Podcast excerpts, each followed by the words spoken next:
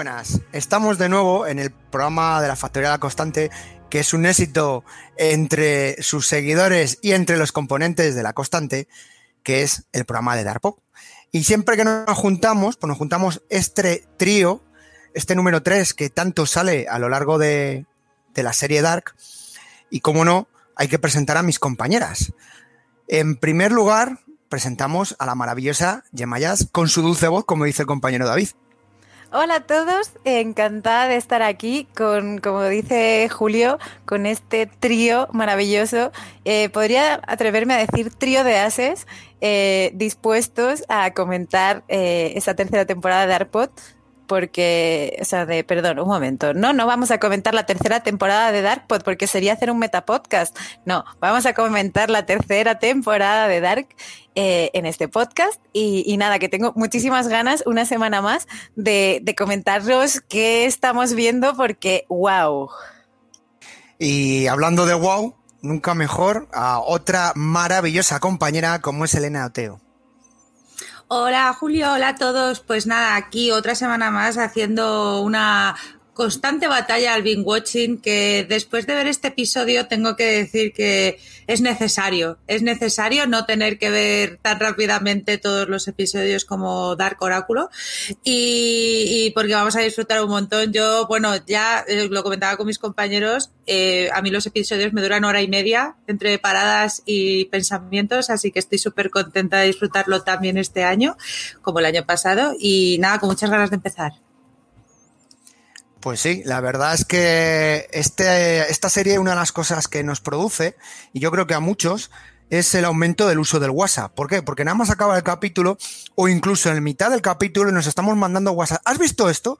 fíjate esa imagen. Bueno, esto es increíble. O sea, ese aumento del contacto, porque creo que tenemos la necesidad de contar lo que hemos visto, lo que hemos descubierto para que no nos pete la cabeza en algún momento. Yo creo que es así, ¿no, chicas? Sin duda. de hecho, después de ver este, eh, a mí, bueno, después no, en el durante, o sea, en esas pausas, porque eh, yo no sé cuánto tiempo tardáis vosotros en ver un episodio, pero yo necesito más de una hora. Y, ha sido un momento para en rotativas, eh, hola. Así que, mm, ay. Qué ganas, pero a mí ya te he dicho hora y media, pero antes de empezar, cómo no, vamos a presentar al que guía todo esto, que es nuestro gran Julio Caronte, que el pobre nunca el burro se olvida del mismo. siempre, me pasa. del mismo no puede ser porque si, sin él, pues a ver qué, qué locura y cómo íbamos a empezar Gemma y yo ahí a... Así que a volvernos locas, bueno, y Julio también se vuelve loco con nosotras. Yo primero, Así que me voy a presentarme a mí mismo, o sea... Bienvenido, Julio Caronte. Bueno, pues aquí vuestro presentador original, no soy el alternativo, y puedo confirmaros que las compañeras que están conmigo tampoco es la Gemma alternativa ni la Elena alternativa, aunque os puedo asegurar, y esto solo que lo pueden ver los Patreons, que ha habido cambios de color de pelo y de peinados en alguna de ellas, con lo cual... Mm, tenemos sospechas, ¿eh? Y ya si se nos quitan o se nos cambian las gafas, ya empieza la cosa a ponerse tomatosa, que se diría. Pero no, os puedo corroborar de que están los originales. Ya cuando aparezca el señor Oráculo, ahí tendremos bastante dudas si será el dar oráculo, el oráculo alternativo o nuestro oráculo original. Y sin más, yo creo que vamos a empezar a hablar de este segundo programa, este segundo episodio, eh, el episodio llamado Los Supervivientes, un episodio que dura 59 minutos, que es más o menos lo que está durando habitualmente los capítulos de esta serie. O sea, que no es esa serie tan corta que a veces estamos acostumbrados, incluso series de 40 minutos. Estamos en una serie de una hora y que, como bien han dicho mis compañeras, nos está llevando nuestra hora y media. Más que nada porque a veces te quedas en mitad de alguna escena el madre de Dios, ¿qué es esto? O me acaba de petar la cabeza, o por favor repite. Y luego los 20 minutos que se dicen en los deportes, ¿no? De minutos basura que realmente es para poder eh, intentar entender lo que hemos visto y, comprender realmente lo que hay. Y luego sumar esos minutillos que tenemos el pique entre nosotros de ¿has visto esto? ¿Has visto tal? ¿Has visto no sé cuánto? Y esto es lo que hace esa maravilla este programa. Y tengo que decir que uno de esos grandes minutos ha sido volver a ver el culo de Jonas al principio del episodio. Primero, había que comentarlo. Había que comentarlo. No por ese culo que vuelvo a nombrar, sino porque, claro, estaba con una Marta con flequi. No, pero quería hacer, este, quería hacer este chascarrillo, pues luego ya es una tontería, porque es un sueño y ya está, pero hay veces que hay que recordar, pues bueno, que nos regala estas cosas también. De todas maneras, en esa escena, perdona que te interrumpa, Julio, pensé yo mucho en Elena. Porque, claro, la semana. No, no, además de, por el culo de Jonas, porque la semana pasada, cuando comentábamos eh, que habíamos visto una intro distinta, Elena decía, muchas manos. Y si os fijáis, en ese momento, o sea, lo que es la escena de sexo propiamente dicha queda difuminada por el contacto constante de las manos de ella hacia él y de la interrelación entre ellos. Entonces fue como de, bien Elena, muchas manos. Muchas manos. Y bueno, ojo con la intro porque también hemos visto los tacones y Sí. bueno, absurdez absurda, pero sí, sí, continúa, Julio, perdona. Es que había que comentarlo y no lo ibas a comentar tú, ¿sabes? Entonces yo te he quitado cuando... para que. No te preocupes, cuando salga escena que se vea pecho de alguna, ya seré yo el que diré, mira, se ha visto el pecho de alguna y no me la han, me la han tapado. Porque hay algunas series de las que hay y por cierto, en Netflix tenéis una, como la del Rompenieves, donde están censurando los pezones de las actrices. Lo cual, viendo el tiempo que vivimos hoy en día, eh, me parece un poco absurdo, pero bueno bueno, pero continuemos con Dark. A ver qué. en Dark de momento estas cosas no. Pues como bien puntualiza Elena, el comienzo de la película, de la película iba a decir, de la serie o de este capítulo es eh, con un, digamos, un contacto muy cercano, una cámara directamente que te meten en sobre Jonas, este Jonas joven, no el Jonas madurito, que sé que Elena también tiene ganas de verle el culo al Jonas madurito. Y entonces, bueno. Yo creo que ya se lo hemos visto en la temporada. Creo que, no estoy muy segura, pero creo recordar que a lo mejor había otro culete. Sale en un capítulo. Vamos a dejar de hablar de culos y vamos a. Porque van a pensar que, esto, que estamos perdidos, que lo estamos, pero. pero bueno, pues comienza el episodio así, eh, con esa escena que, que, bueno, que en el momento ves que está abrazándose, de pronto se empieza a ver sangre, se empieza a ver a alguien que está tapándose el pecho con mucha sangre, se ve esa moneda de, de o medallón de San Cristóbal, también manchado de sangre, y esto es algo muy rápido. Y la siguiente escena es como Marta, o la escena es como que la ha soñado, como que esto es que sale de su imaginación, y se levanta y ve que no está su habitación, aunque curiosamente la ubicación me llamó mucho la atención, la tiene en la misma ubicación, y ve a Jonas, al Jonas madurito, que la está mirando fijamente, ¿no? Y este es un poco el comienzo del episodio que empieza con fuerza, ¿no? ¿No os parece así, chicas? Eh, sí, bueno, estamos en donde se quedó, ¿no? En 1888. 1888. Y, justamente, pues eso, ha tenido uno de esos sueños que ya nos habían dicho que más alternativa tiene, que son los sueños que tendría nuestro Jonas de ahí. Y ya está. Y, está el Jonas Madurito mirando como, ¿te pareces tanto, hija mía? La mirada y poco más. Sí.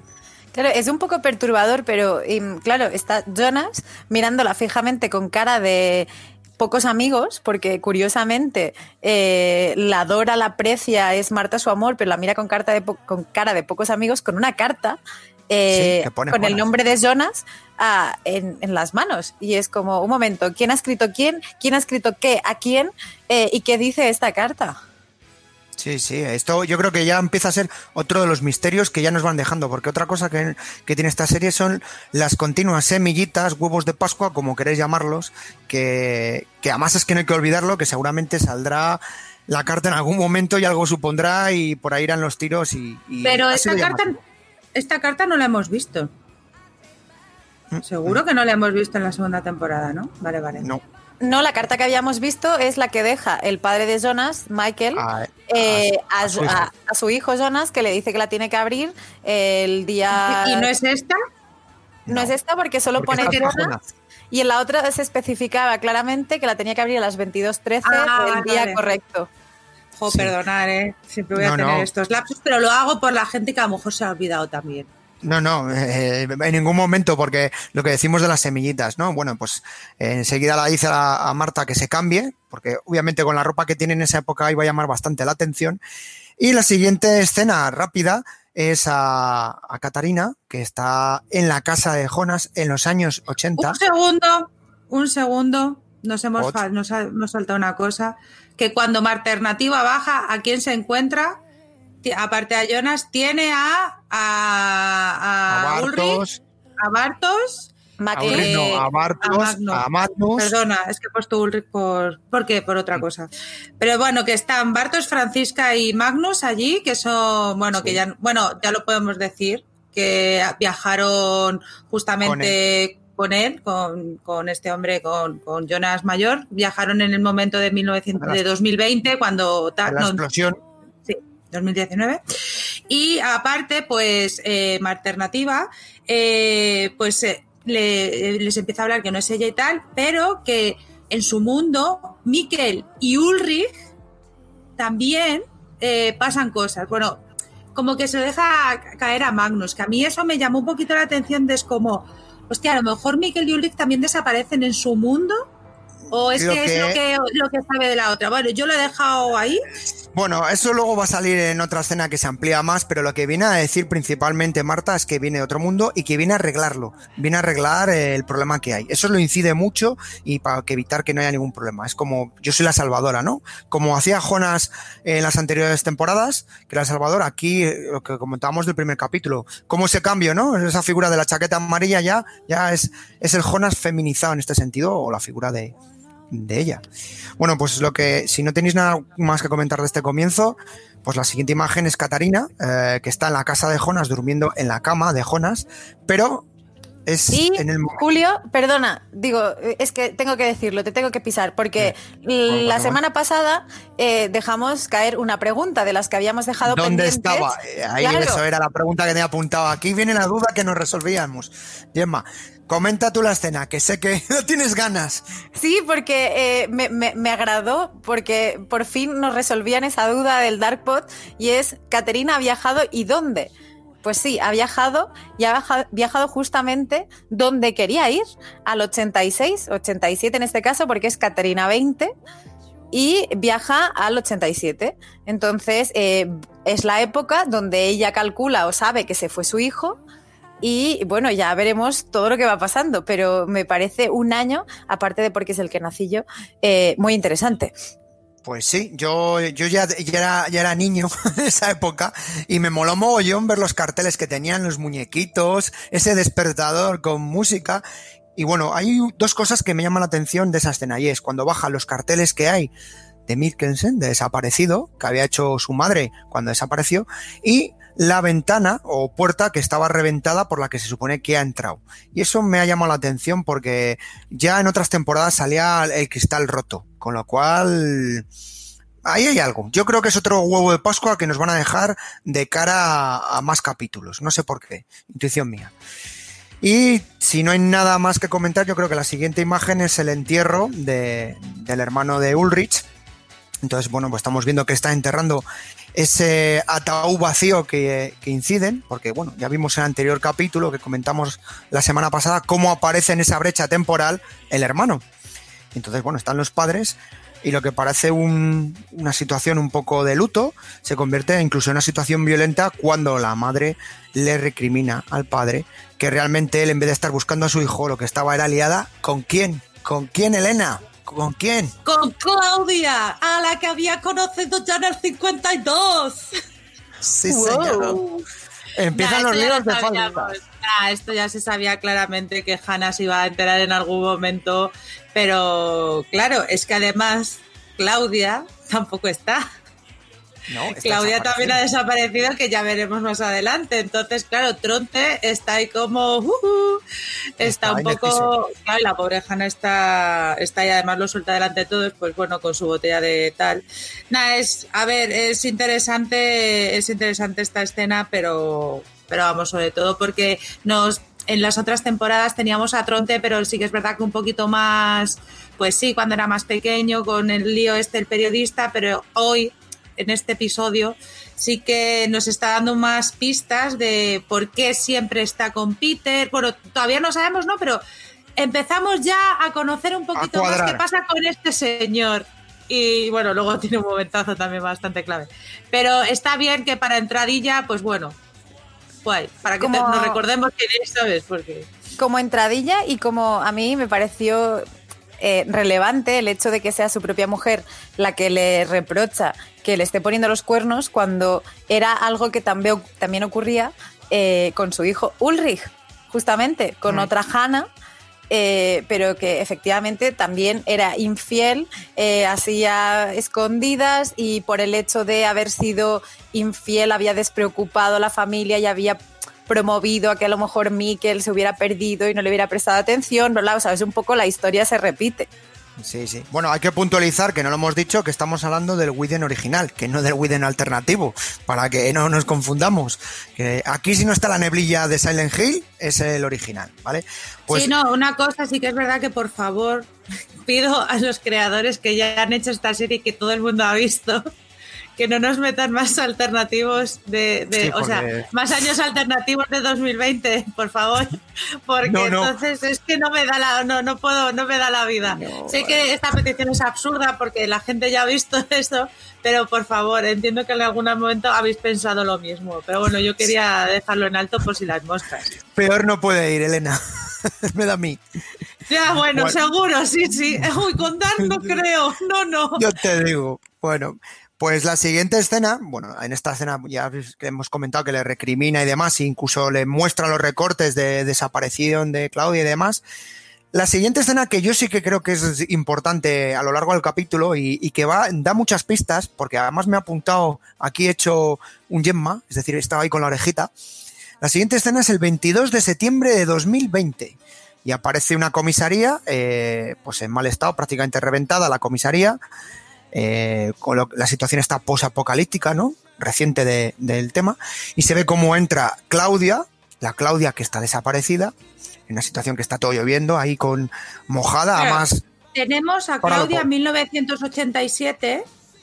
o sea, vamos a tener, claro, vamos a tener que poner ya los nombres con su año, porque si no. Sí, para... Claudia 87, sí. ella está en 2020. Está en noviembre de 2020, que han, han pasado ya tres, no sé cuántos meses desde lo del 26.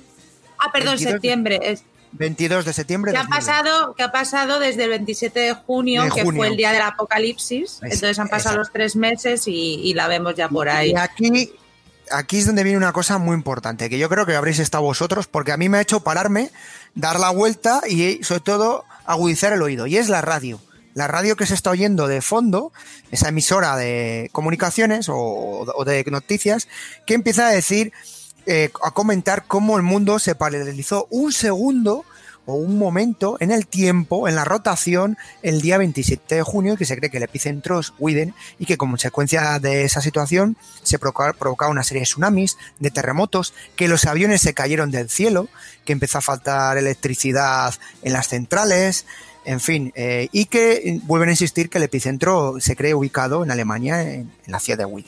Y es cuando haces tú, ¡zasca! Ya claro, A ver, esto es lo que a mí, lo que yo creo es que no tenían mucho dinero para hacer una explosión tan total. O sea, vimos lo de la, cúpula negra. y entonces han usado esta técnica de ponemos la radio de fondo, explicamos que va a haber cositas, pero que ya ha pasado. Pero sí, está bien porque vas viendo a Claudia y, poniendo de que sí, es verdad, ha pasado el apocalipsis por si acaso teníamos alguna duda. Sí, sí, sí. Pues yo, es un recurso original, sencillo y barato y te pone en ambiente. Entonces, bueno, vemos que va a una zona de la comisaría, que es donde parece ser que ya tiene hecho su refugio. Y sorpresa, ¿a quién nos encontramos en una especie de cama tras unos plásticos. Aquí en Gemma, aquí nos encontramos allí. Pues nos encontramos nada más y nada menos que a una cancerosa eh, paciente de un medicamento que Claudia ha ido a buscar y es nada más y nada menos que su hija Regina. Regina, que eh, recordemos es la madre de Bartos, sabíamos que estaba jodidilla y, bueno, mm, sí que es cierto que, que Claudia había ido para enmendar lo mala madre que fue y parece que después de haber matado desintencionadamente a su padre, eh, se ha quedado en este 2020. Sí, señora, sí, señora. Vemos que la situación de Regina, la mujer, es mala. Eh, como se dice popularmente, dices, esta, muchos, esta no acaba la temporada, tiene toda la pinta, pero bueno, eh, sí que muestra algo que va a ser significativo. Bueno, pues la siguiente imagen es que nos van a mostrar... Julio, es lo que pone por el chat, pero Yo creo que podríamos acabar lo que es esta línea ya, por lo que pasa con, no sé qué os parece, que comentemos ya lo que pasa con... Cuando la siguiente escena con, la Regina, hija. Con Regina y con Tronte. Que, Tronte que aparece allí por sorpresa, un Tronte maduro.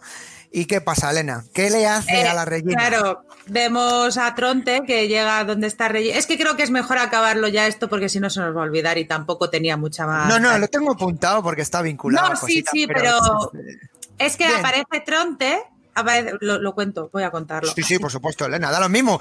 Nada te lo impide. O sea, no Vale. hay No, pero sobre todo es eso, aparece Tronte y le antes la ve, entonces le- antes de tal y la y bueno que la mata diciendo sus frases que no sé Gemma.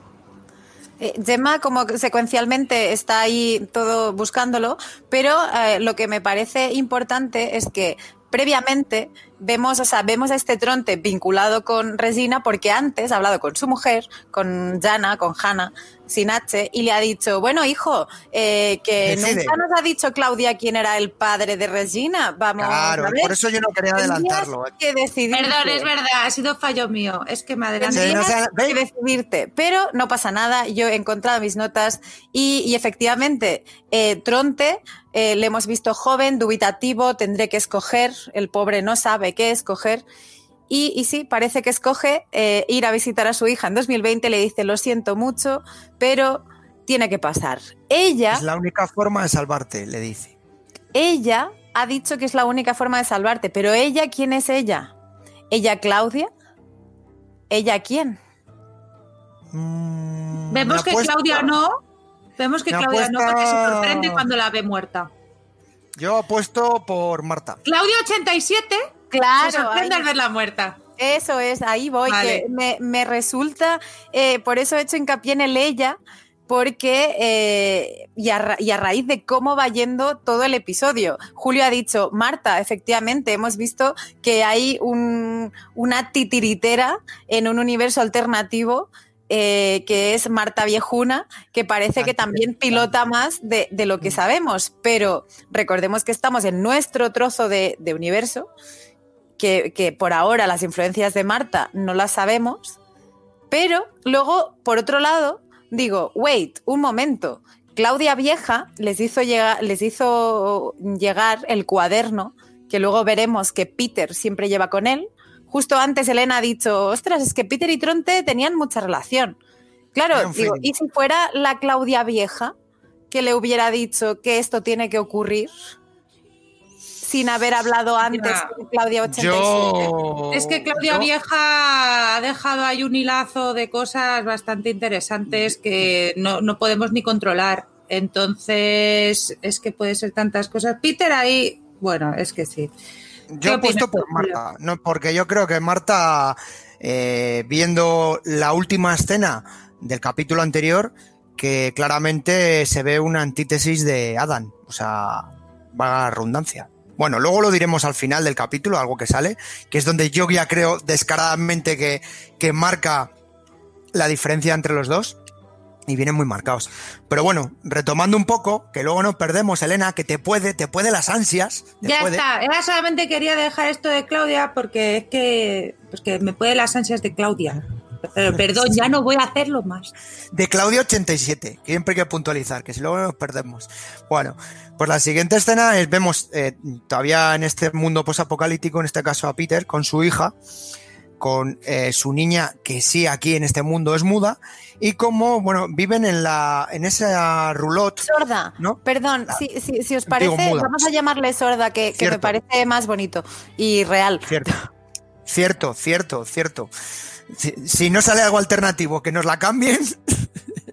bueno, pues aparece con su hija y están en la roulotte, en la roulotte que en la anterior temporada era una roulotte que visitaba mucho Peter, que tenía ahí un, feeling con la usuaria ¿no? de, de la misma. Y bueno, que, que de momento esa usuaria no sale aquí. Entendemos que o ha fallecido o desaparecido.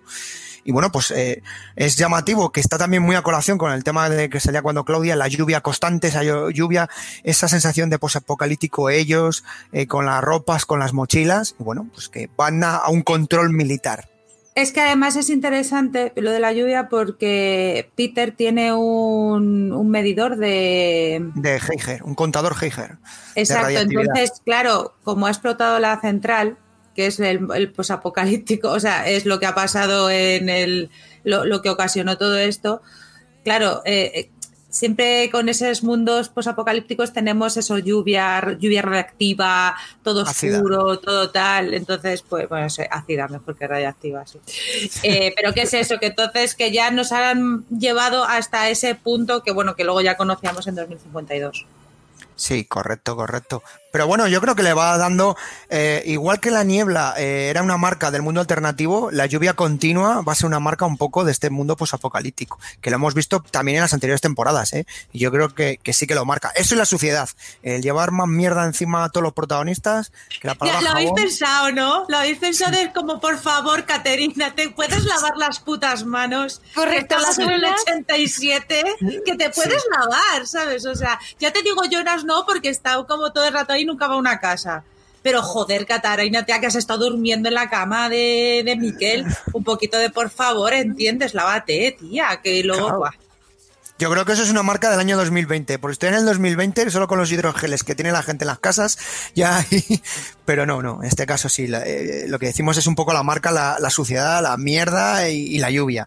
Bueno, por la siguiente escena, que también la, comentó poco adelantada antes eh, eh, Elena, era el tema de cómo Marta baja y empieza a hablar con lo que sería Jonas y con el resto de, de este, estos miembros originales, ¿no? Del, del Team Jonas, o, o Tim Nadan, ahí está la duda que nos crea, porque todavía no lo sabemos, y cómo, bueno, pues eh, empieza a preguntarles que lo que les dice, que es, que es la Marta alternativa, que, que, no es de su mundo, él le intenta abrazar Magnus, la huele y tal, pero Jonas es como que la repudia, o es todo el tiempo la sensación de repudiar. A mí me hizo gracia lo del oler y abrazar, digo, esto es como los perros, a ver si, a ver si me huele igual, ¿no? A pesar de ese flequillo raro. Y bueno, pues es cuando están en esta situación aparece un señor mayor, un señor mayor que está ciego, que es eh, la típica imagen de un tipo, un noble, ¿no? Andando con un tío elegante así, y que parece que sabe más de lo que parece y cómo reconoce a Marta y se da cuenta de que esa chica no es de allí, que es un, viajero, ¿no? Que es lo que vendrá a insinuar posteriormente. Eh, ¿Qué os parece la aparición de este personaje y sobre todo la situación tan extraña que hay entre eh, Magnus principalmente, Francisca, que Francisca se aleja más, y Bartos, yo no sé si habéis dado cuenta, pero tiene esa mirada de siempre de me molas, me molas mucho. ¿A que sí, Elena? Perdón, sí. Eh, la verdad es que en esta escena no sé, aparece otra otro personaje nuevo, que es como, gracias, gracias, ya teníamos a los tres tenores, pues ahora tenemos a este señor ciego, que bueno, que ya desvelamos que es, el dueño de House, que era lo que nos había dicho Gemma en el, anterior programa. Y bueno, ya descubriremos más cosas después. Y bueno, a ver, a mí este señor me, da, me da mala espina. Sinceramente, a mí me da muy mal rollo. O sea, como de cándido. Es que va de cándido y. Sí. Paco tontito. Gemma, ¿tú crees que este es uno de esos villanos que esperamos para esta temporada? Yo creo que es una de, más que villano, es una respuesta. Es una respuesta por, por, el, por el discurso que hace. De hecho, eh, dice, has dicho que, o sea, hablan de ah, Jonas no existe en tu mundo, tal, eh, aparece y, y, reconoce que hay un cambio de humor en Jonas. Si os acordáis, siempre hemos hecho mención a la evolución que ha tenido, y lo hablamos la semana pasada, la evolución de Jonas mm, Chubasquero, Jonas 52 y, y este supuesto Adam. Entonces aquí justamente este señor ciego nos hace... Has visto tres, has dicho tres. ¿Te has dado cuenta? El número tres, cómo es continuo a lo largo de este programa, eh, de, perdón, de esta serie, eh, en cualquier cosa, ¿eh? Y, muchas veces, y de hecho te podría llegar a decir que son tres veces las que nos hacen hincapié en, este, en estos cambios de humor de, zonas. Entonces, aquí ya mm, algo eh, me mosquea. Y luego eh, creo que mm, no sé si queréis, como antes, a seguir avanzando con él. Porque, claro, o sea, de, nos lo presentan de una manera, pero es que luego eh, nos abre un mundazo increíble. Sí, sea, más dice esa frase mítica en latín que va a ser, que es marca de la casa, ¿verdad, Gemma? ¿Cuál es esa que sé que tú lo pronuncias perfecto? después de, de haber estado en clases de latín, Sigmundus creatus est. Y, y, eso es, o sea, otra vez aparece Sigmundus, este señor eh, parece el instigador de que Jonas eh, se haya eh, convertido en este ser oscuro y chungo. Porque Jonas hasta ahora era un tío preocupado, ha querido salvar a sus amigos, o sea, se los ha llevado por error, pero mm, se los ha llevado eh, para salvarlos y de repente nos dicen, uy, mira qué humor, bueno, nosotros hemos venido a crear el paraíso, porque claro, aquí parece que nos están diciendo que las normas, claro, el paraíso, paréntesis, dices, ostras, otra vez, Adán y Eva, la serpiente que hablábamos en, en, la, en la, nueva intro, la manzana. Todo esto eh, parece que va cobrando sentido, nos están dando... Y suprimir mucho... el dolor, que es una frase que me quedó muy llamativa por parte. Claro, y un... Uy, perdón, a ver, Elena. Elena. Coméntanos, si Mundus Elena es...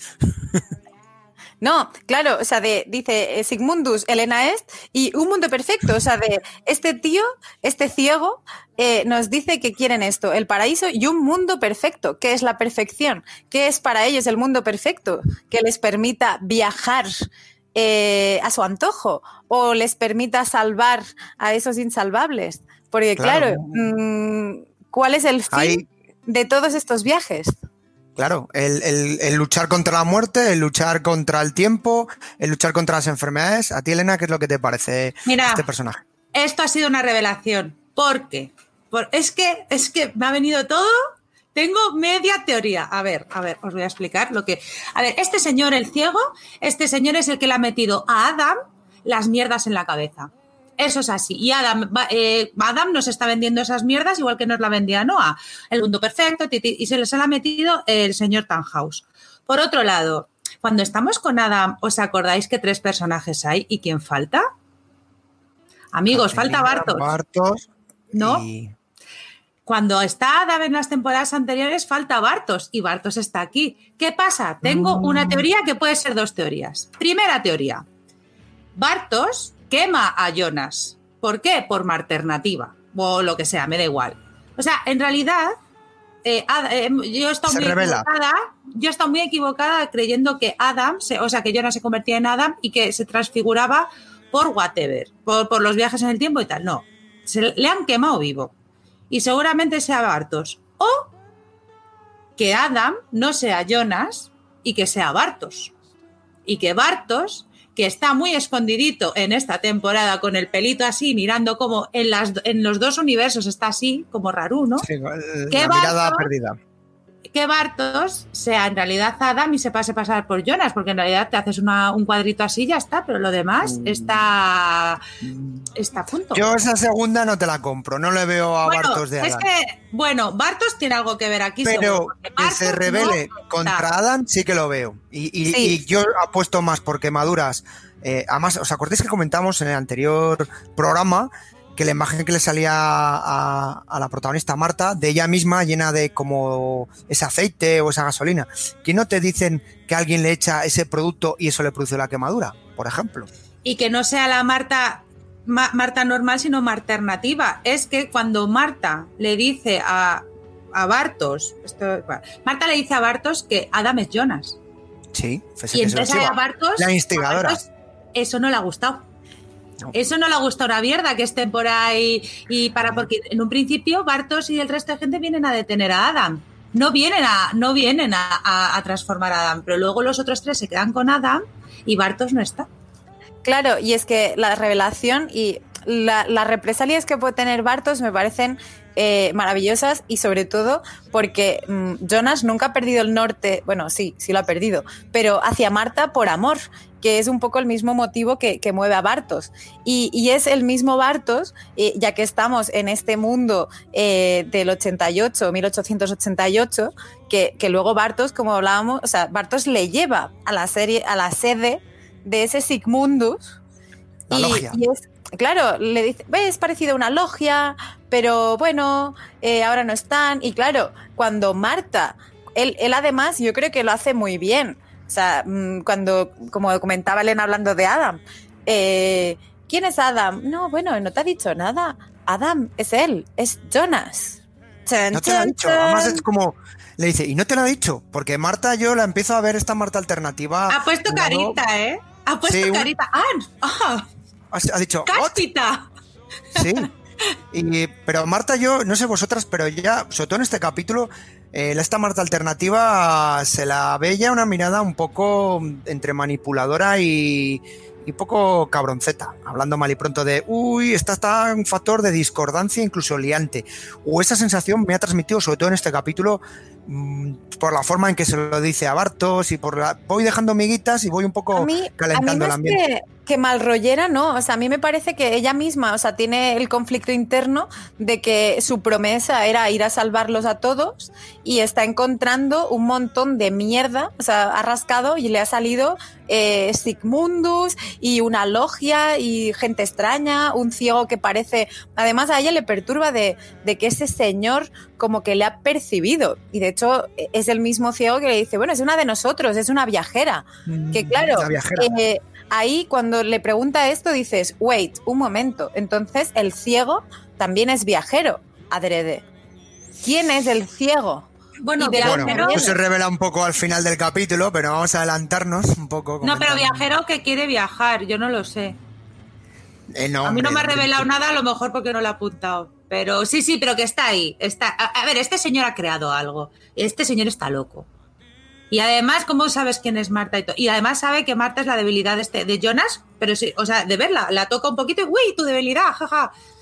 a ver, este dice que los ciegos cuando no, que no, tienen otros sentidos más afilados. No es, por, ser ciego, no es por ser ciego. No, hay, eh, otras cosas. Hay, otra cosa y, y, estoy, y estoy contigo, Elena, que, que ese como trío extraño, o sea, de...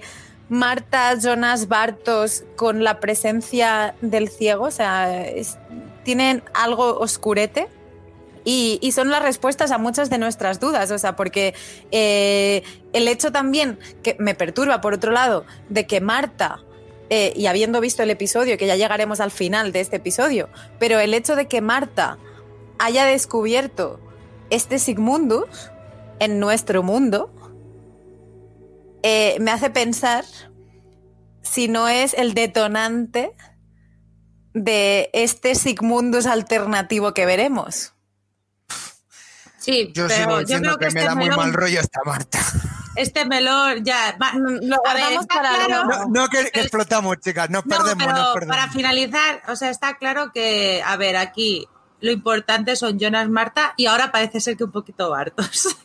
Pero sí, está claro que todo gira en Jonas, Marta, alternativa Jonas, Jonas, Jonas y tal.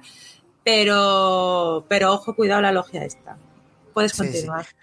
Bueno, pues ya retomando que nos perdemos, hacemos como en Dar, literalmente vamos saltando de universo a universo y nos perdemos. Y mis compañeras con sus teorías locas, que este es uno de los factores que nos encanta de hacer estos programas, porque la verdad, podría, el contar nuestras teorías locas y no poder contarlas entre nosotros es lo peor. Hazme caso. Hay que disfrutar, contar, el, soltar, soltar nuestras mierdas, ¿verdad, Elena? Lucha el watching. Va, es que, es que te imagínate, pues nada, te ves el siguiente y ya está. ¡No! Vamos ahí, ahí, atrás, atrás. Y yo os sé que os ha gustado mi teoría de Bartos quemando. Por supuesto. Gemma compra, ¿verdad? Gemma compra si Gemma compra, eh, mola. O sea, de hecho, y además os dije la semana pasada, os lo dije, que es como el, o sea, está Sigmundus Creatus es como lema de la serie, el nuestro en el Dark Pot, os lo dije. Pero no, me perturbaba esas quemaduras de Adam, o sea, de no me parece una justificación que los viajes y los movimientos en el tiempo o entre universos sean la fuente de esa quemazón. Así que, Elena, te lo muy compro. Es que esa es una cosa que pensábamos en la temporada anterior y luego eh, me hicisteis ver de, tía, pero si es que los demás están viajando y no les pasa nada, es que han venido de otro universo paralelo y no les pasa nada. Y ahí dije, joder, claro, y entonces ya con esto yo y pues total y absoluto.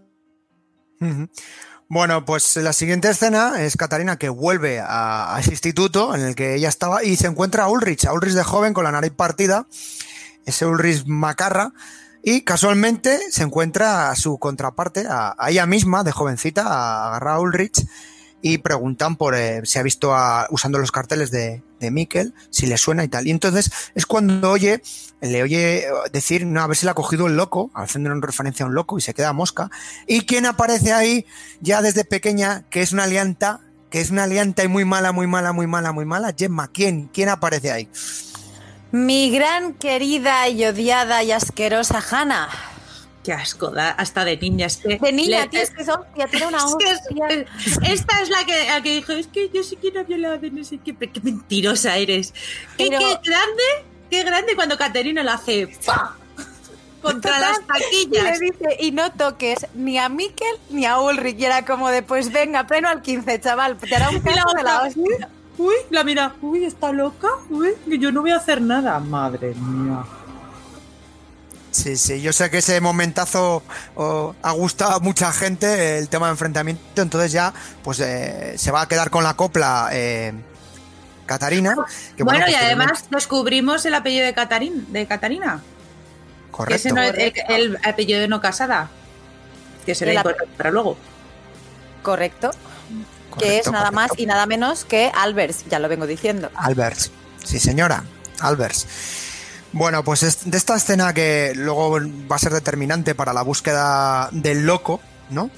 Eh, la siguiente imagen o escenas que nos sacan es a Tronte, que se va a la central nuclear y bueno, está allí y simplemente para seguir con la investigación habla con la secretaria y le viene a decir que desde que tuvo la visita eh, de una señora mayor acompañada de un perro que había cambiado totalmente Claudia y que está desaparecida. Bueno, pues simplemente esto es un elemento de conexión para posteriormente y, y aclarar el tema del perrito. Pero bueno, no, no es algo muy determinante el capítulo de hoy.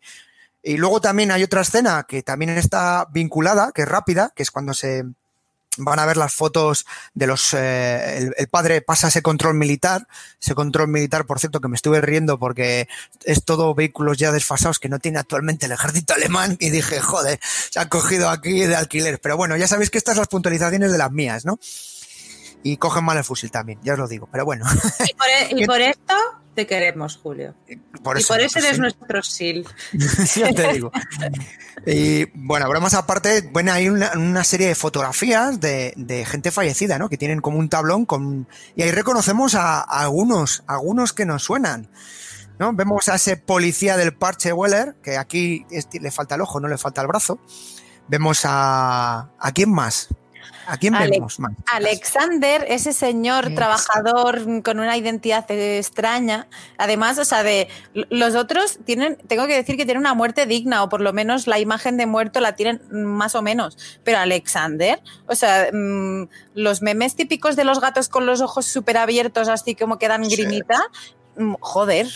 O sea, Sí, le- sí. no le sacaron en su mejor momento. Pero esto es bien porque, mm, claro, esto también nos da información o más para ir cerrando vínculos familiares. De quién está en 2020 ahora, porque. ¿Quién muchos- sobrevive? claro, quién sobrevive y quién está, porque muchos se han ido. Eh, recordemos que Catarina eh, está en el 87, eh, luego tenemos a Ulrich que tampoco está, eh, Mikkel tampoco, Hanna. Tampoco. Claro, o sea, la familia Nielsen, o sea, los de Ulrich no existen. Claro, y No, Hannah está en 1954. Correcto. O sea que Correcto. Hannah Jonas tampoco están. Eso es. Entonces quedan los Tiedemann, que son esta, la familia de Claudia. Hasta hace un rato nos quedaba Regina, que ha fallecido. Alexander le hemos visto muerto. Claudia, eh, tenemos, sabemos que sigue viajando, porque además, o sea, Claudia 87 se hace vieja, o sea, llega a Sí, ser Claudia vieja. Y, y poco más, bueno, y Tronte y Peter, ¿no? Eso, esa gente que, que tampoco eh, Charlotte teníamos la duda, que luego despejaremos, de qué había Mm, pasado con ella. Entonces, claro, o sea, la lista de gente que queda eh, se hace cada vez más, Corta, se va reduciendo. corta.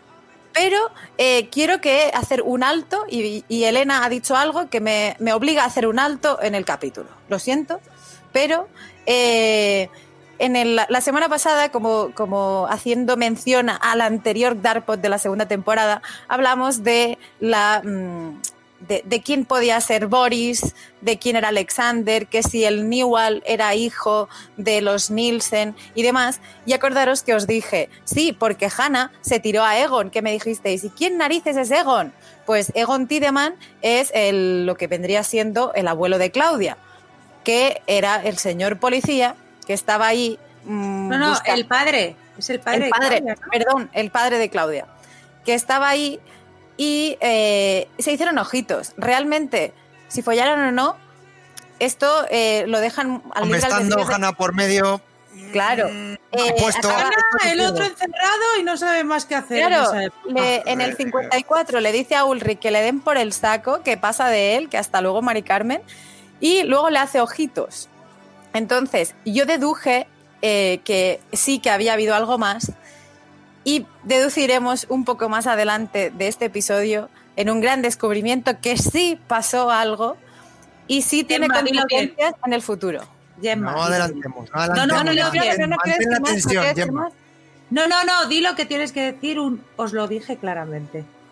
Lo sabía, eh, yo solo decir más ya lo sabía, pero bueno. No, vamos a ver. Eh, eso no os lo dije, eso no os lo dije porque es una teoría que tú tenías que los demás estamos diciendo, él y yo, ¿cómo? Pero bueno, lo, aclararemos, pero eso nos lo dije muy bueno, tengo que decir. Bueno, pues aquí la siguiente escena un poco para adelantar, porque habéis visto que con poquito que llevamos ya nos liamos, nos liamos nosotros solos. Y si estás llegando hasta aquí es que te has liado igual o más que nosotros, ¿vale?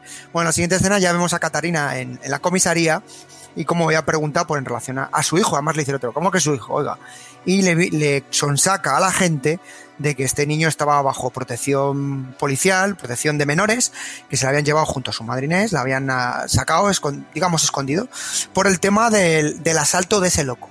Entonces dice, ¿el loco? ¿Otra vez loco? Y dice, sí, que lleva encerrado 34 años.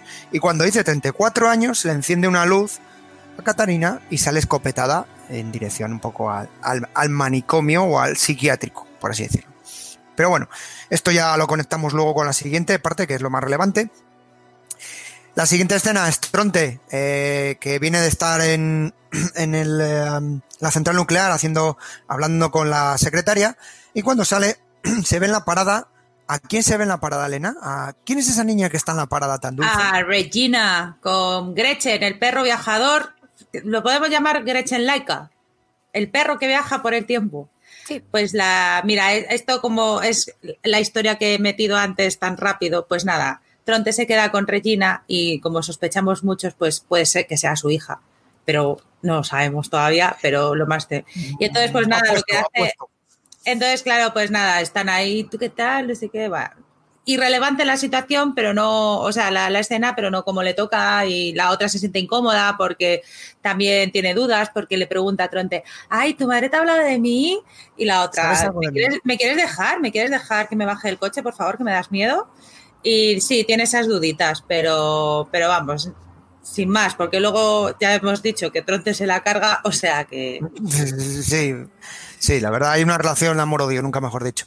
Bueno, pues la siguiente escena volvemos otra vez al futuro y vemos a Claudia como tiene una partícula de esta famosa materia oscura o partícula de Dios, que es como la conocen, y la está examinando y empieza a iniciar la grabación. Esas grabaciones que las anteriores temporadas fueron tan famosas, ¿no? Esos audios y bueno, pues hablando, y siempre, lo que más característico, lo más llamativo de esta escena es cuando ella insiste en de, habla de salvarlos a todos, de cómo poder salvar a todo el mundo en, eh, a través de, bueno, pues pudiendo viajar o lo que sea. Pero ahí, ahí ya nos deja otra pista de, eso. Pero bueno, poco más relevante, yo no sé si he visto alguna cosita más, pero bueno, yo creo que hasta aquí, poco más. Bueno, y aquí es donde viene algo que es eh, un personaje que era malo malísimo en anteriores temporadas, y aquí aparece versión joven, y es como nos encontramos a que Peter va con su hija, entra en la casa de lo que era la casa de Jonas. Yo creo que como estamos hablando de esa fase posapocalíptica de supervivencia, pues a ver qué encuentran. También porque están buscando a, a su familia. Pero bueno, a ver si encuentran comida, aprovecha. Y en un momento que está la niña mirando fotos despistadas, aparece un joven tapado con ese pasamontañas quién, es? ¿Quién, eh, ¿Quién, es? ¿Quién es? Pues ¿quién va a ser si no Daryl en The Walking Dead? ¿Quién va a ser si no? ¿Por eh, qué? ¿Por qué no se ducha tampoco? ¿Qué me pasa aquí? A ver, o sea, no se ducha. Eh, se escribe en papelitos con una sorda.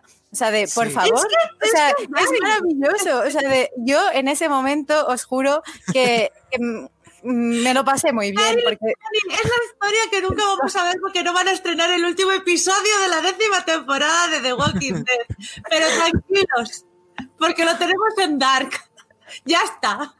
Claro, si quieres saber qué va a pasar, tranquilos, que aquí en Dark os lo cuentan. Un joven Noah que de repente eh, es un picapiedras sucio y moderno, porque claro, lo habíamos visto con el cinturón así guarrete picando piedra en los años 20 y también en las dudas que podían aparecer, sí, ha viajado, pero no el Noah el mayor que conocíamos, sino que también el joven, el Noah joven ha viajado y eh, bueno, pues bueno, lo que decíamos, en The Walking Dead lo explican claramente. Eh, se empieza a escribir notitas con, con, Ellie, una pues que sí, donde duermes, donde vives, una cosa lleva a la otra, luego ella se revela, le dice, papá, ya soy mayor. Eso ya es... Mm. Pero hay una cosa súper interesante que dice Noah, claro, este Noah ha sido enviado por Noah, por Noah Cura, digamos así. Entonces, que esto lo vimos. Entonces, claro, le llega Noah y le dice, Peter, ¿tú qué haces aquí? ¿Qué me has estado siguiendo? Y el otro, no, pues que la tengo que cuidar para cuando te mate. es como, claro. Cuando tú no estés. Ya, bueno, a ver, sí, que lo he dicho es así un poquito triste. Ah, pero claro, pero Peter dice, no sé de qué me hablas, y se la lleva. Entonces es como, si te acabas de decir que te vas a morir en fijasteis que la puerta de la casa eh, tenía roto el cristal, por el mismo sitio que, que antes. Pues con tal detalle de cómo estaba el cristal roto, que hace día cuando Caterina eh, estaba durmiendo al principio, pues entonces se mantiene. Es la casa de Jonas, entonces es la casa de Caterina y Ulrich, ¿no? No, es la casa, de, casa de, Jonas. Estamos ah, no, hablando de, Jonas, en el original. Sí, en el original. Todavía la estamos casa casual. Sí, sí, sí, es verdad que por eso salen de ahí, ciertamente. Esa, esa, es la casa original. Pero bueno, este es un elemento, digamos, de presentación de esas miradas. Además se meten una mirada los dos ahí, mirada in love, ¿no? Una mirada Bartos Marta, o más bien Jonas Marta, así. Daryl Connie. También. Yo, yo, yo, si llega a hablar la, si llega a hablar Tranquila, la niña, todo llegará, todo llegará. Si llega a hablar la niña me rompe. Perdón, perdón, Julio. Gretchen será el perro de Noah y Ellie. Es nuestro Sparky, Gretchen, claro. Se pondrá a viajar y, ya está. Es, claramente, vamos. Os estáis dando cuenta, Perdón, oyentes, para los, que, para los que no veáis de The Walking Dead, tenemos un podcast muy guay que se llama el podcast donde podéis en esta última temporada podéis escuchar pues los tejemanejes y las historias románticas de Daryl y Connie esos dos grandes personajes que nos ha dado la serie y ya está. Que, lo busquéis, que está en Hemos hecho un metapodcast en un segundo, que hemos cambiado de universo. O sea, ¿Te dais cuenta que esto ocurre también en el mundo del podcast? Empiezas en un universo y acabas hablando con zombies. O sea, esto es increíble. Pero bueno, retomando al mundo. Eh, un segundo, Julio. Dicho todo esto, volviendo a este mundo, eh, quiero hacer el hincapié y especial para que, para que nos acordemos que ya habíamos dicho que Charlotte y Ellie eran respectivamente madre e hija, e, hija, y madre. Madre mía, ¿eh?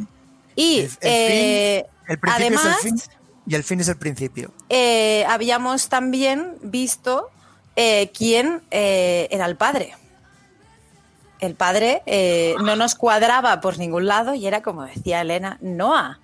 Aquí hemos entendido claramente el porqué, de dónde sale esta relación, porque claro, no podíamos entender cómo un señor mayor vestido de cura, eh, extraño, malvado e hijo de puta, porque es así, eh, podía salir con una niña con un zorrito en la cabeza, o sea, no nos entraba en la cabeza, pero ahora ya sí.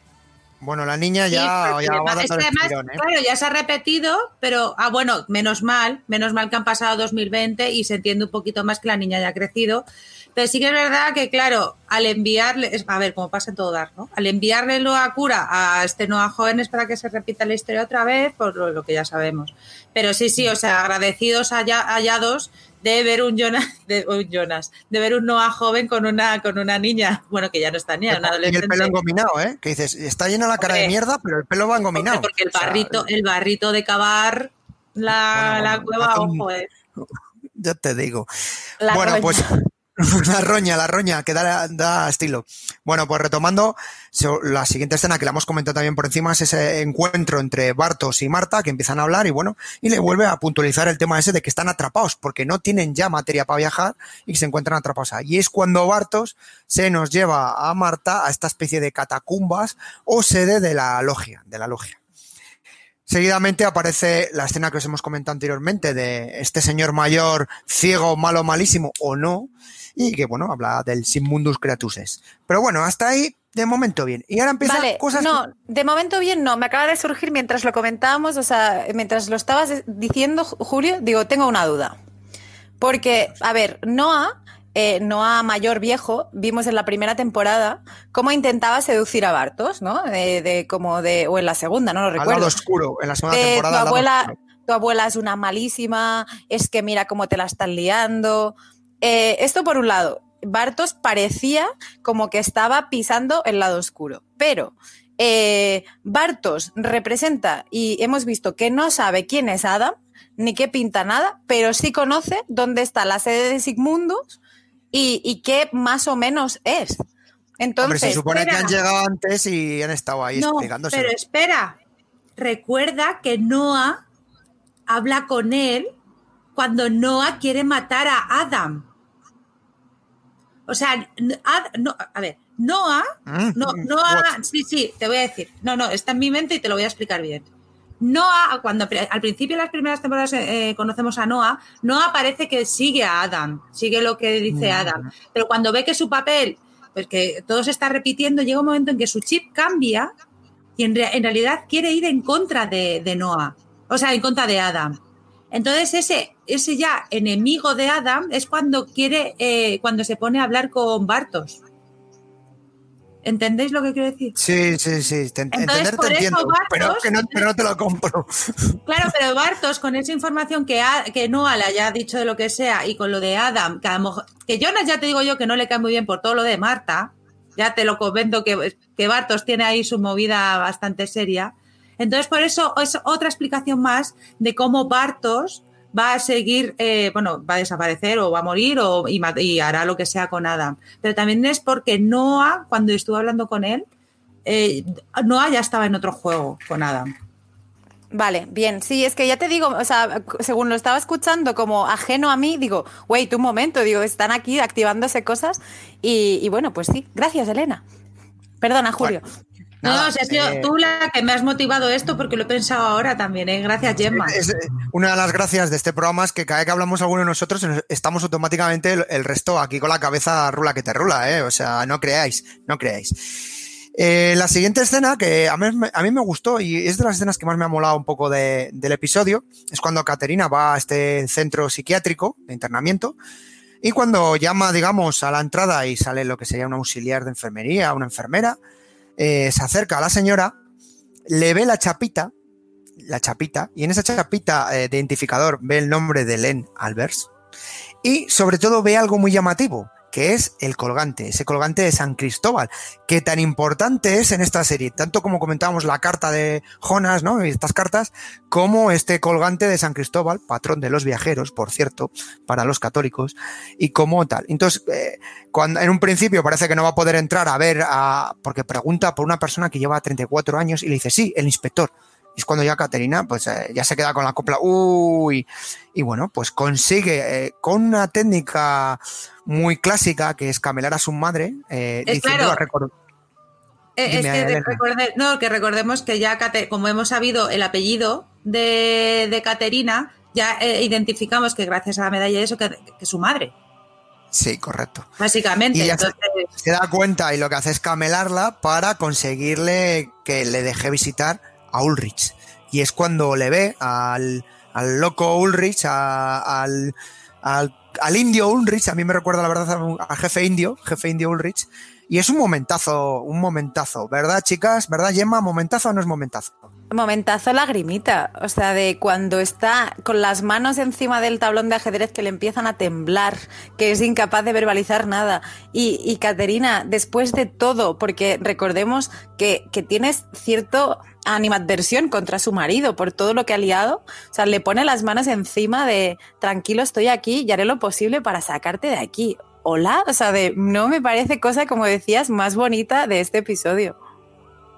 Sí, sí, yo creo que es una de las escenas más destacables y emotivas, ¿no? El- de esa búsqueda, ¿no? Porque la búsqueda de Caterina de, de, de este, de su Ulrich, porque ese es su Ulrich.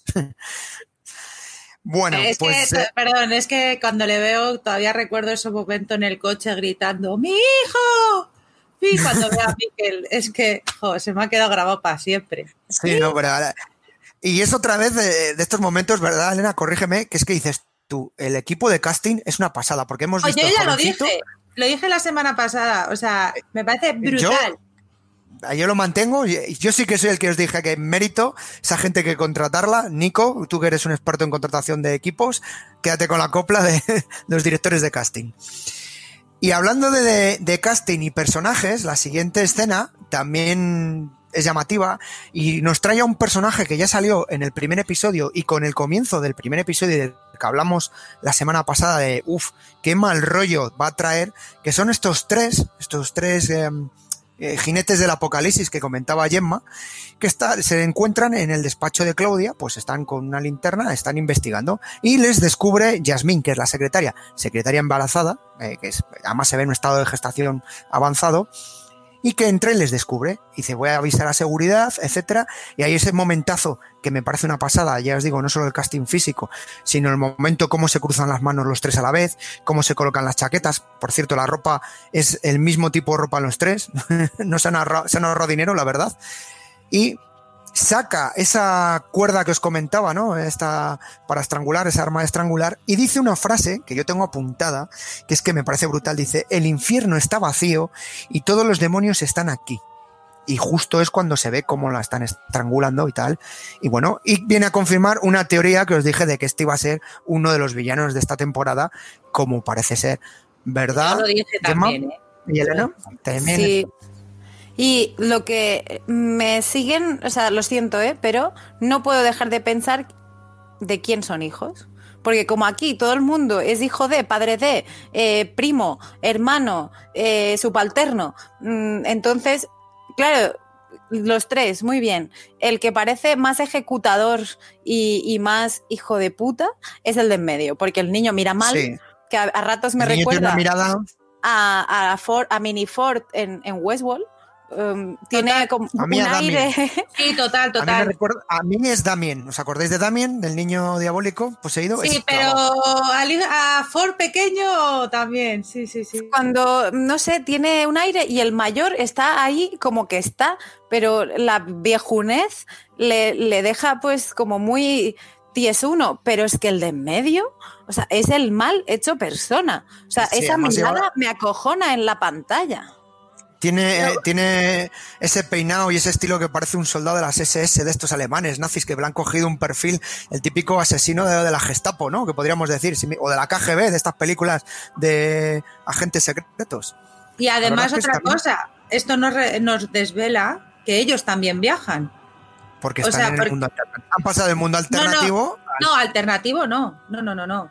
Eh, se fueron a eh, lo que bueno se fueron a una época donde mataron al tío de las silla de ruedas al dueño de la fábrica pero que el dueño de la fábrica era más joven que en realidad la edad que tendría que tener 87 o sea no sabemos en qué época era ese señor.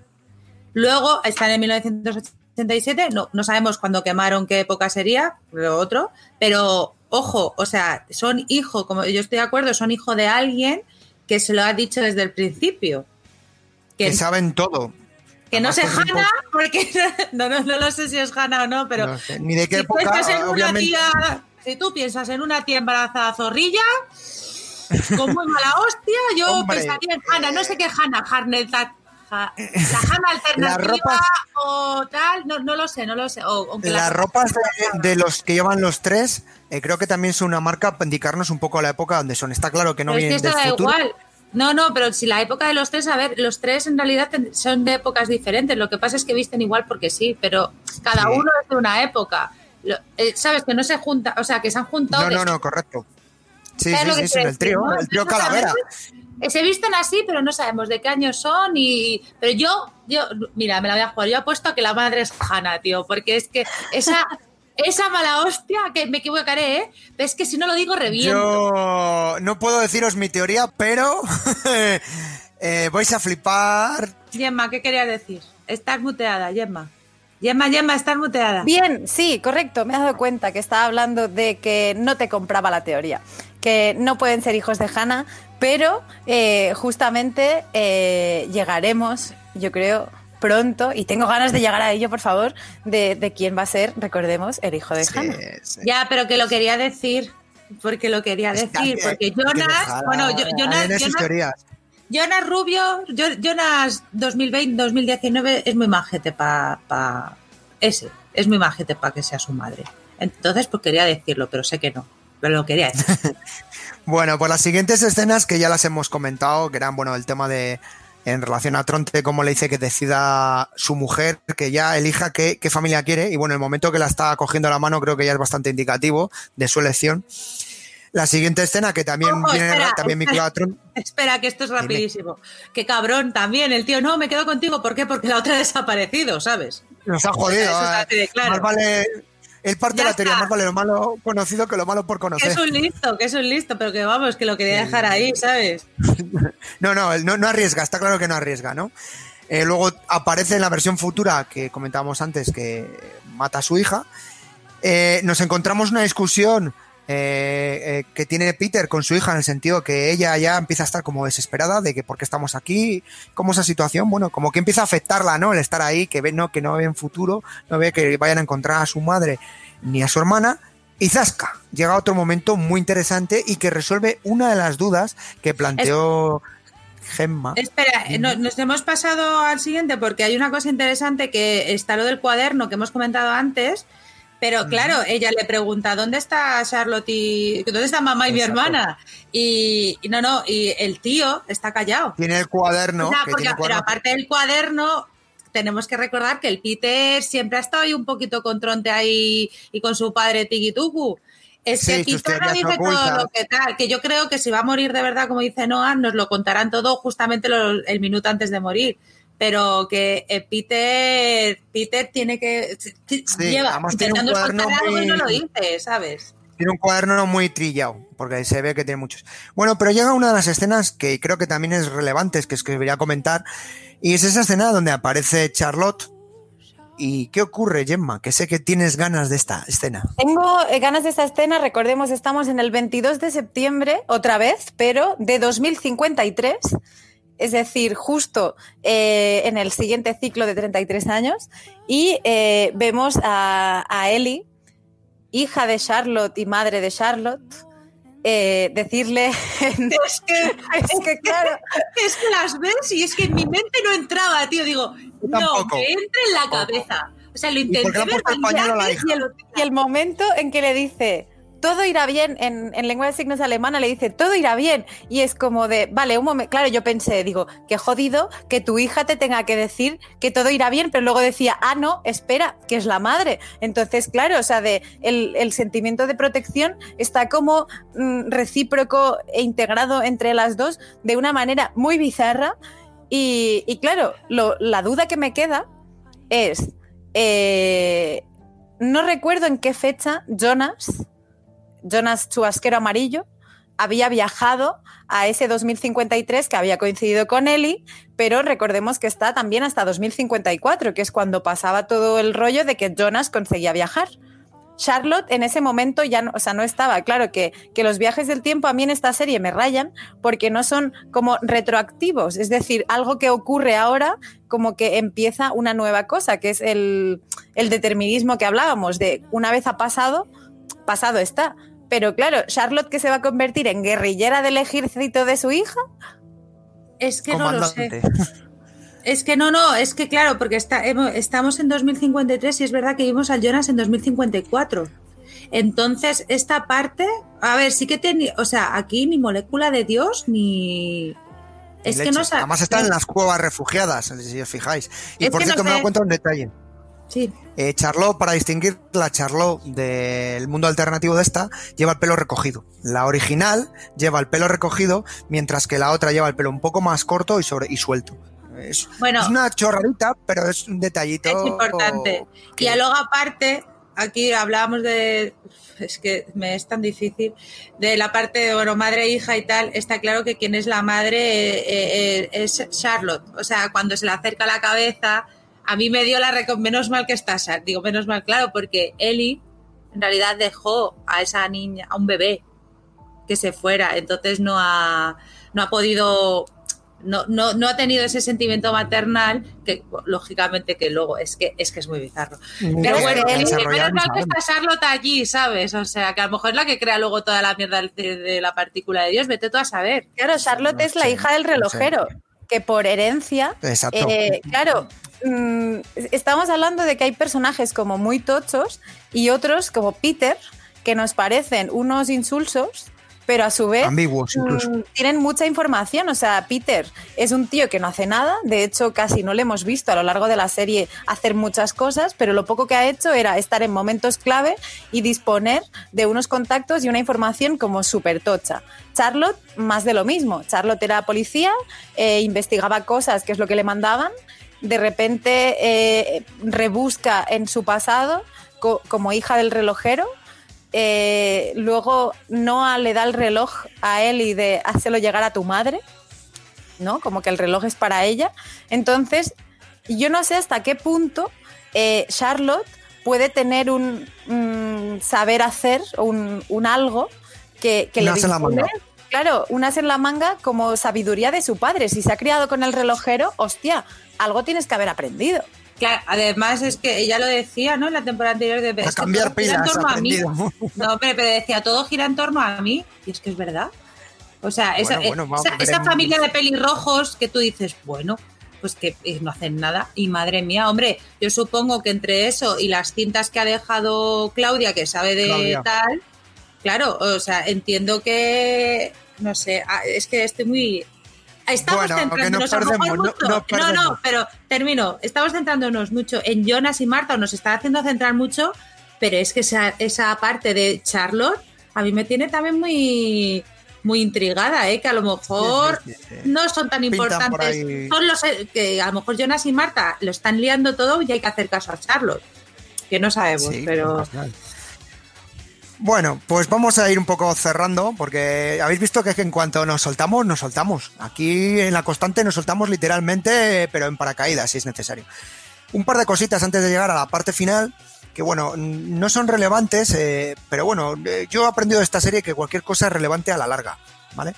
En la escena siguiente se ve a Caterina eh, discutiendo con su madre, pero ya la, versión joven, la de los años 80, mientras está haciendo los deberes, como que no hace caso su madre, su madre, oye, mira, que estés pendiente y tal. Bueno, es algo muy repentino. Pero ya me llama la atención de, uy, algo va relacionado, ya verás cómo pasa algo con la madre y que la hemos visto ya, la madre, em, en, el, hospital centro psiquiátrico, digo, uy, por ahí van tiros, algo va saldrá en algún momento. Siguiente escena es que la hemos comentado es cuando descubre Claudia a su hija muerta, a Regina, en un momento de doloros. Eh, siguiente escena, eh, Tronte pensando en su, en su familia, está ahí vinculado.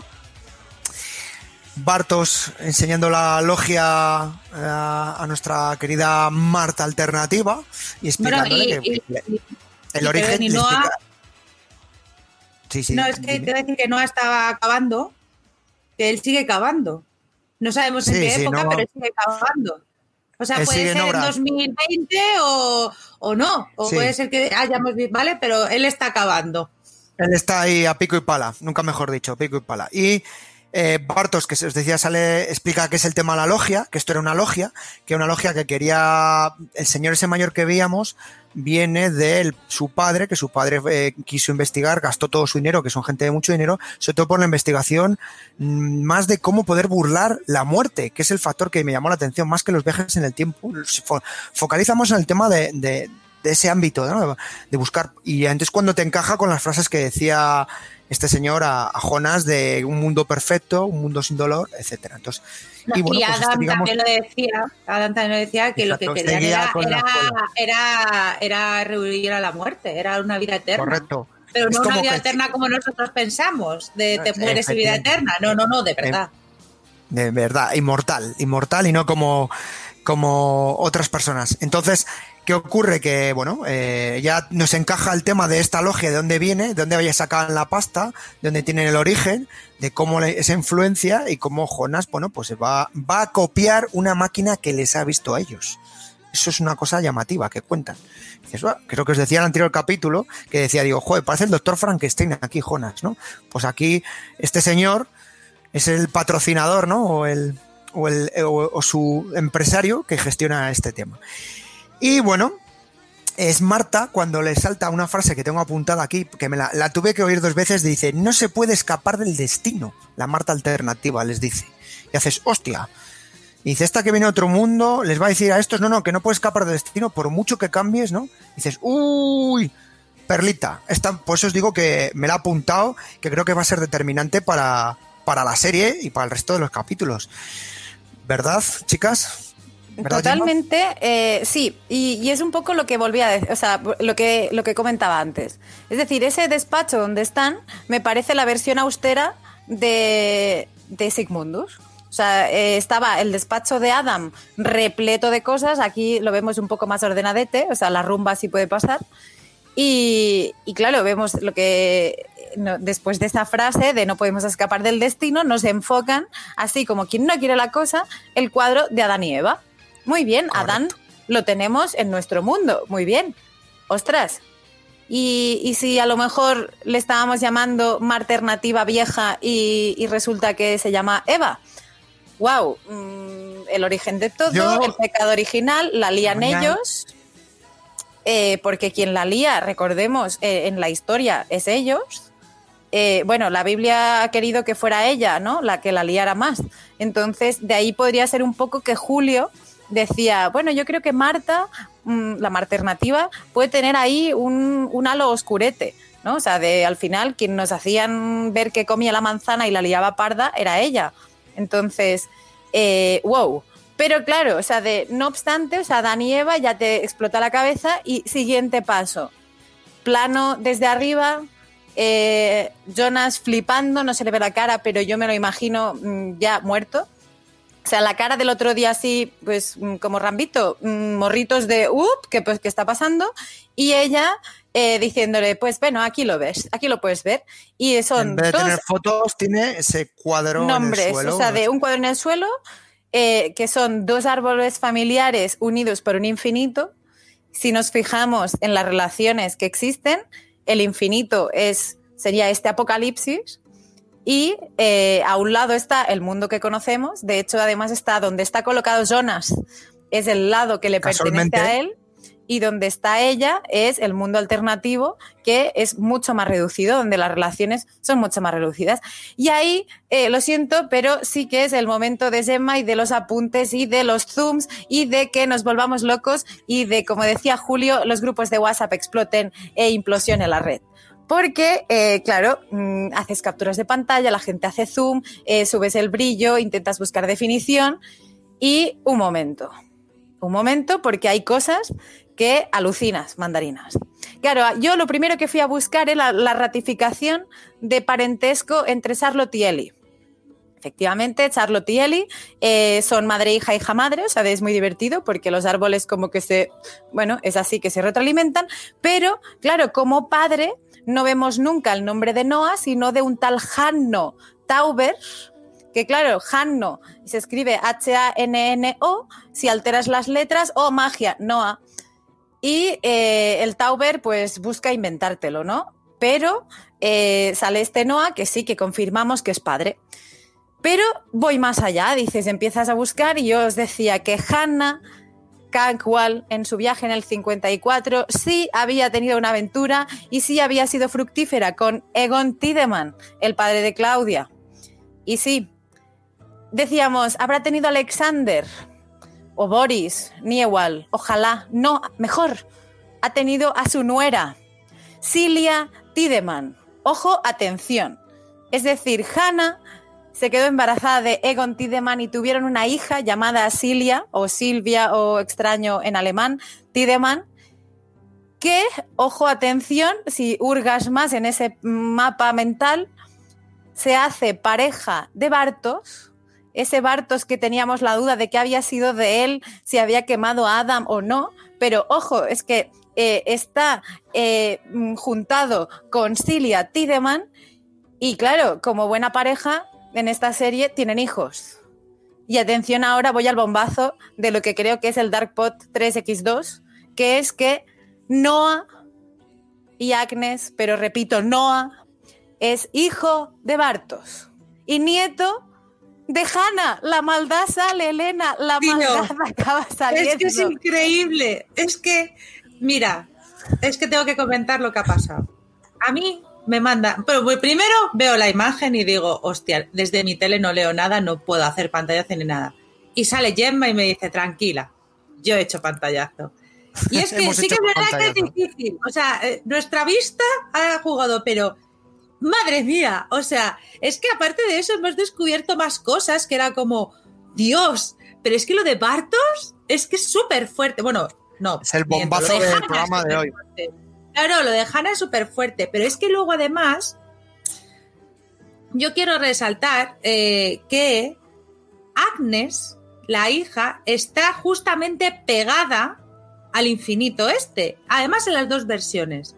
Recordemos, Agnes, hermana de Noah, que pues que bueno, que se que tiene un lío, que va a tener un lío con la mujer de Egon, ¿vale? Sí. Correcto. Vale, pues, y claro, está, está ahí y ya está. Pero es que además, Tronte también está ahí. Como principales, los dos. Están ahí como que están unidos, que es que es una movida. Este, esto, esto es como que vamos por el 2, señores. ¿Qué movida es esta?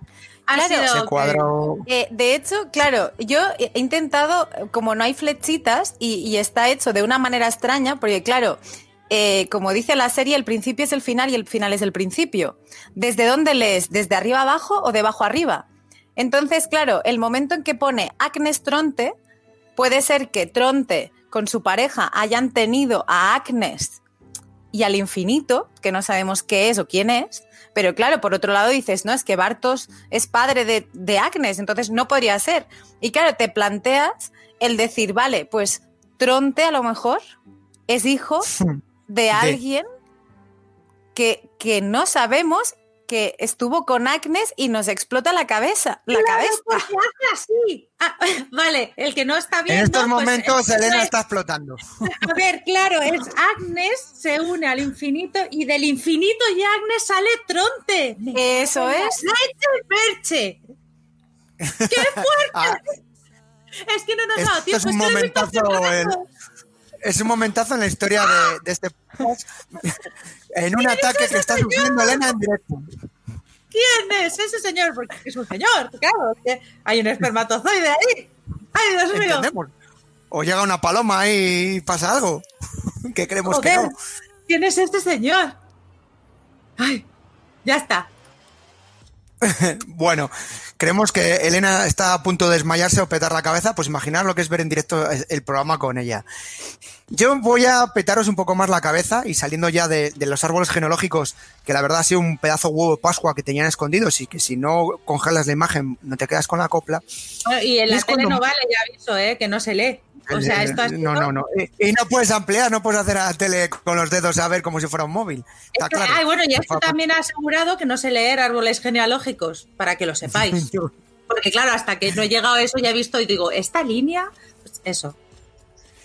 No es fácil, la, la, verdad es que no es fácil, no es fácil. Bueno, pues hay otro huevo de Pascua final que va a ser determinante para esta temporada y es clarísimo. Y es cuando Marta le dice a Jonas que el apocalipsis ocurre en ambos mundos.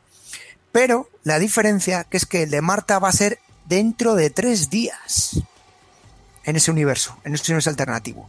Con lo cual ahí tenemos temazo. ¿Verdad, Gemma? Totalmente, Julio. De hecho, claro, yo como tú, los tres días me han matado. Porque claro, digo, ¿qué va a pasar? Van a hacer lo posible para evitarlo. Pero bueno, alternativa desde el inicio, desde este episodio nos dice, va a ocurrir, en mi mundo, y de hecho las dos alternativas de distintas edades repiten el discurso. Eh, tanto tu mundo como el mío eh, se van a la mierda. Eh, hay gente que va a morir, pero claro, conociendo a Jonas del Chubasquero, que es el que ahora mismo está con esta Eva, puedo entender que Jonas se pondrá el chubasquero atado con, en el cuello con las mangas volando como si fuera un superhéroe y tratará de impedirlo a toda costa, porque sabemos cómo es Jonas pero ahí voy, tiene que ocurrir porque si este árbol nos, nos pinta la realidad, es que este apocalipsis tiene que ocurrir para que la existencia y prevalencia de los dos mundos sigan existiendo. Si no, uno de los dos mundos se iría a la mierda. Correcto. Tú, Elena, en este momento tienes la cabeza petada o sí has vuelto. No, pero ya sabéis que yo peto y despeto. Claro, a ver, esto fue una revelación de ¿y por qué? Pasa tres días después, porque no está Jonas o qué, no sé. Bueno, en ese mundo, obviamente será algo de eso. Entonces. Tres días, ¿eh? claro, visto no, a ver, también el tres sí. Lo que yo quiero, quiero entender es que, ¿y por qué no hacer que no explote? Y por eso Marternativa dejó a Jonas joven, el todavía, el que está sin, ¿cómo se dice? Sin malmeter del, del, ciego este, el Tannhausen este o como se llame. Entonces, qué casualidad que haya dejado a Jonas ahí para que se encontraba con su Marta del futuro y a lo mejor lo que quieren es que ese Jonas que todavía no está corrompido eh, no es, eh, o sea, haga que no se explote y que no ocurra, ¿no? Y, da igual, o que los dos mundos luego, bueno, ¿qué le vamos a hacer? Pero, eh, esa es lo que yo entiendo que, que pinta Jonas ahí, es por eso.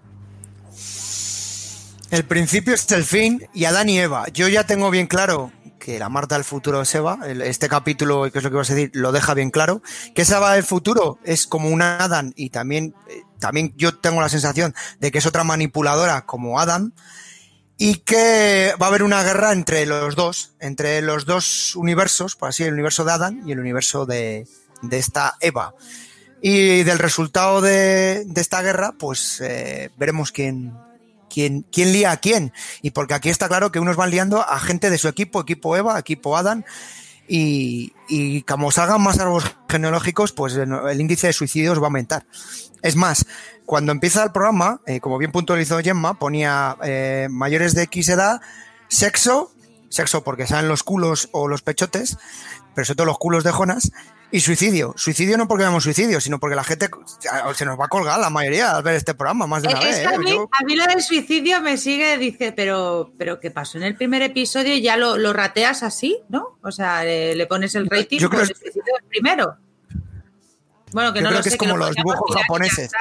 Hombre, es que a lo mejor si dices que es un come cocos o que te va a, explotar la cabeza, nadie lo vería. O sea, de categoría, explosión de cabeza.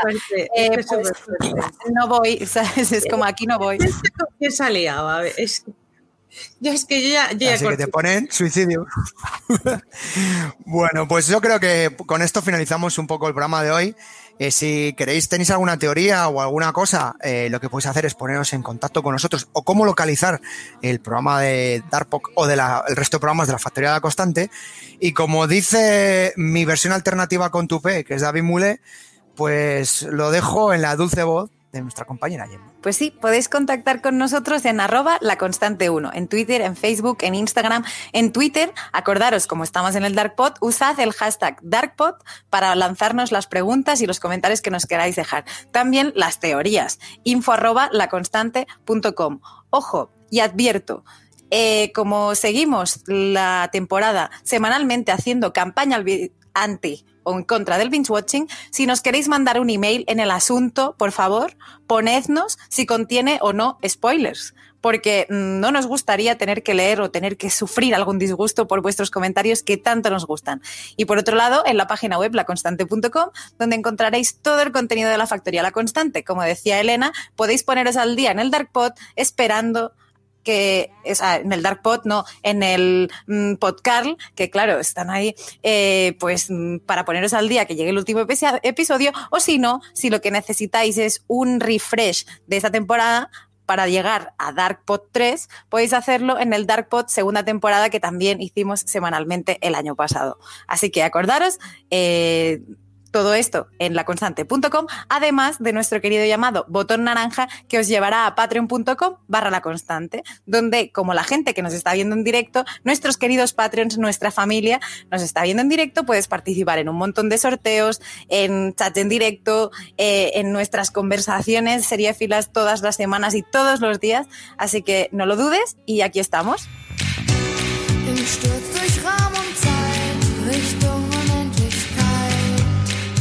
Pues sí, aquí nos podéis localizar y como bien dice, podéis ver en directo los Patreons cómo le explota la cabeza a Elena en mitad de un programa. La verdad que es que eso no tiene precio, eso sí que merece el momentazo. Y bueno, yo creo que con esto, mordiéndonos los dientes, porque aquí el que os está hablando se va a morder los dientes en relación al capítulo tercero, que va a decir, no puedo más. Y es complicado porque esta serie es de esas series que dices, quiero ver más, pero ver con tranquilidad. Y eso hace que seamos viajeros, como nuestros protagonistas, y viajeros que están disfrutando de este podcast. Entonces, no hay nada más que hacer que alguno de nuestros viajeros que se marcha, no sé si al pasado o al futuro, para ver el siguiente programa. Así que, Elena, comenta, ¿te vas al futuro, al pasado, al post-apocalipsis o a dónde marchas? Yo estoy en el suelo de este sitio, estoy aprendiendo a leer árboles genealógicos porque me han empezado a entrar dudas ahora en mitad del podcast de que, claro, no sabemos muchas cosas, como quién es el la madre de Peter, eh, aquí me parece que el Jonas se casa con alguien, pues es que, o que es, no es hijo, es hijo. Entonces estoy ahí, eh, me estoy dejando los ojos, así que, que nos escuchamos la semana que viene, pero que yo sigo a lo mío, que muchas gracias y un saludete. Hasta la semana que viene y oyentes, si queréis regalar una lupa a Elena, encantado que os lo va a agradecer y un árbol genealógico. Y otra gran viajera en este programa es nuestra querida Gemma, que con ganas de oírnos, vernos y marchas futuro, pasado, presente.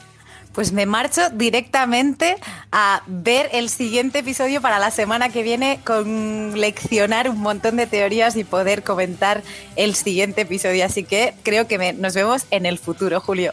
Pues yo espero veros a todos en el presente y dentro de poquito, en el siguiente programa que sacaremos, y sacaremos en este tercer episodio, que, nos, ya el segundo nos ha roto esquemas, nos ha roto incluso la cabeza y las ideas, y el tercero, con que tenga la mitad que tiene del segundo, seguro que es un éxito. Así que aquí vuestro viajero Julio Caronte os, os desea una feliz semana para todos y disfrutar, disfrutar y viajar, viajar mucho. Un saludo.